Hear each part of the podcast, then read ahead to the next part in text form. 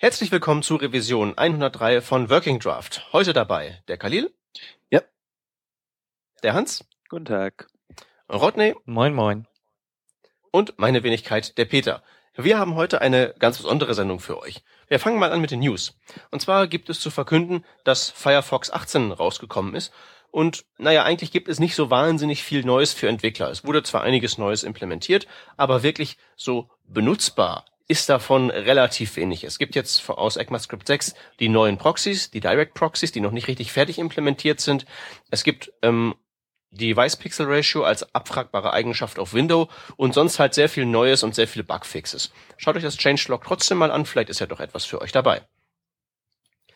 Und beim Thema Browser dürfen wir nicht vergessen, dass Chrome, beziehungsweise ähm, ja doch das Chrome für Android jetzt einen Beta-Channel hat. Das heißt, ihr könnt euch jetzt auf euer Android-Gerät die neueste Vorabversion der Mobilversion von Chrome laden und darin herumstochern. Da gibt's einiges Neues, was einfach der Browser kann. Man kann sogar mit ein bisschen Trickserei Web WebGL in diesem Browser auf dem Mobilgerät dann benutzen, was ähm, ja ziemlich spannend ist. Äh, die Frage ist halt nur, kriegen wir irgendwann die Welt dazu, dass sie auch wirklich Chrome auf dem Android benutzt. Gut, das wären die News und jetzt kommen wir zu den Themen. Wir haben keine Themen. Links, Hans, leg los. Genau, der erste Link ist äh, ein Artikel von Brad Frost, ähm, wo er eine Technik beschreibt für ähm, Lightboxen oder Overlays, ähm, die man doch verwenden sollte, wenn man auf Mobile ähm, Devices arbeitet oder wenn man im Responsive Web unterwegs ist. Er sagt nämlich, auf kleinen Bildschirmen macht es nicht so viel Sinn, eine Lightbox am Start zu haben, eine konventionelle Lightbox. Und deswegen sollte man die doch nur reinladen, also das JavaScript dafür oder das, äh, die besonderen Styles, ähm, wenn es denn auch ja gut wäre für, für, für die Anzeige ähm, und der Bildschirm praktisch groß genug wäre und ansonsten sollte man doch einfach ähm, eine ganz normale Webseite anzeigen, also eine, ohne irgendwie Overlay und so weiter und so fort.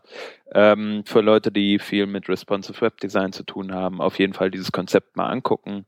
Ähm, Brad Frost hat ja generell immer gute Ideen in dem Bereich ähm, und auch diesmal als nächstes haben wir Antwort, ein responsive Layout für E-Mail, Newsletter oder ähnliches. Ähm, das ist sozusagen eine Boilerplate ähm, für, für, ja, für eine Newsletter, HTML, E-Mail, ähm, die total responsive ist, was natürlich super gut ist, wenn man ähm, E-Mails heutzutage verschickt, weil ja jeder auf seinem Smartphone E-Mails empfangen kann und so weiter und so fort. Also das mal angucken für die Leute, für die es interessant ist. Und damit zurück zu dir, Peter. Wir haben schon mal, ähm, oder ich glaube sogar mehrfach in Working Draft über Persona gesprochen diesen Login-Service, den, ähm, diesen dezentralen Login-Service, den Mozilla ausgebrütet hat. Und wir haben gefunden ein sehr schönes Tutorial, das erklärt, wie man das Ganze wirklich benutzt. Es ist relativ wenig Code und es ist relativ einfach.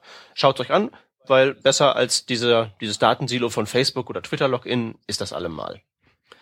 Darüber hinaus hat äh, kein geringerer als unser treuer Hörer ASCII Disco einen Blogpost geschrieben, wie er End-to-End -End, ähm, JavaScript Video Streaming gebaut hat. Einfach indem er mit der ähm, User Media API die Webcam abgegriffen hat und die ganzen Bilder einzeln an einen Node-Server gestreamt hat und von dort dann wiederum ausgeliefert hat an die Clients. Das ist zwar ein ziemlich krimineller Hack, weil eines Tages wird WebRTC ähm, kommen und das so überflüssig machen, aber falls ihr im Moment End-to-End -End Video-Streaming mit JavaScript machen wollt, ist das der ähm, Weg, den es zu beschreiten gilt.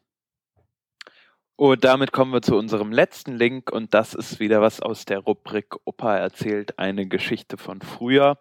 Ähm, und in dem Fall war es nicht Opa, sondern äh, Daniel Pupius oder so ähnlich heißt er, äh, ein JavaScript-Coder, der jetzt aktuell bei der Obvious Corp, die unter anderem auch Medium ähm, und Branch machen, ähm, der früher bei G äh, bei Google gearbeitet hat an, an, an der Gmail Web Application und der berichtet von 2006 und wie es damals war, ähm, für Internet Explorer 6 zu, äh, zu, äh, zu, zu optimieren und eine Web-Application, die Gmail damals schon war, ähm, praktisch ja gut und flüssig auf Internet Explorer 6 äh, zum Laufen zu bekommen und in welche Bugs mit ähm, ähm, mit verschiedenen JavaScript ja, Problematiken sie da gerannt sind.